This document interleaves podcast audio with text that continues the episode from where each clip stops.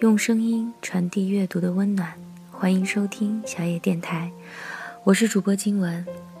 今天来八卦一个大家都不会太陌生的动漫人物的感情经历——小丸子与花轮君。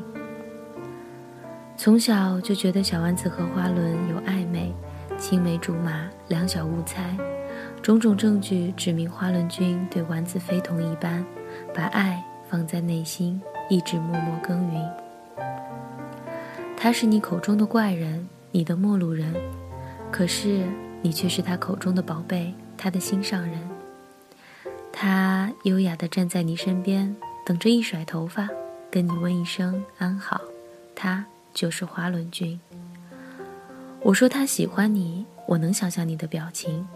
你会问，怎么可能是他？啊？你知道吗？花轮永远只对小丸子叫 baby。对别人却直呼姓名。美环问：“为什么你和我说话的时候不叫我 baby 呢？”花轮慌忙解释道：“其实我和别人讲话的时候不一定要叫对方 baby 的。有次你要竞选班长，美环来欺负你，花轮帮你解的围，不是吗？可是美环被气哭而走的时候，你还笑他。”耶，你伤了人家的心嘞！其实你才伤了人家的心，好吗？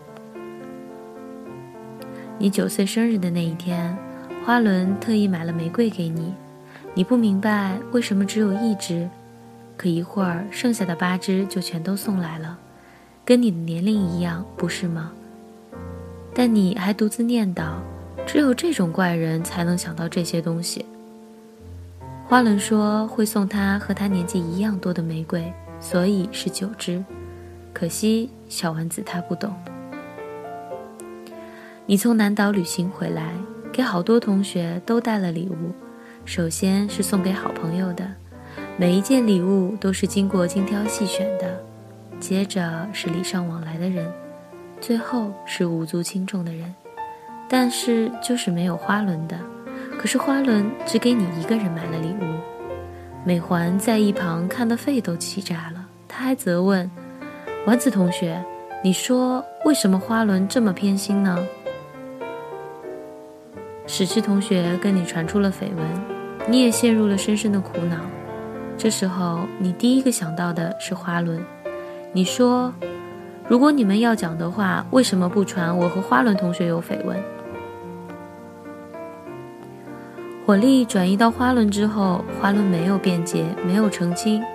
你一定记得他说了什么吧？他说：“我无所谓，只不过请你们不要说伤害桃子同学的话罢了。”他宁愿自己进入漩涡，只有一个目的，不是吗？花轮穿了影响形象的大衣上学，看见你马上把衣服脱了。其实他好冷的。那次你竞选失败，妈妈笑着安慰你：“班长的工作根本不适合你嘛。”你问妈妈：“那你适合什么工作？”还记得妈妈怎么跟你说的吗？和花轮做小动物值日生啊。那次花轮邀请你去他家里，去见他一年不回来几次的妈妈，你穿上了喝喜酒才穿的裙子，看得花轮傻傻乐了半天。还记得你在他家和他妈妈的合影吗？要知道，把自己喜欢的女孩子介绍给妈妈，才是一个男孩子最骄傲的事情啊。小丸子，花轮真的很喜欢你。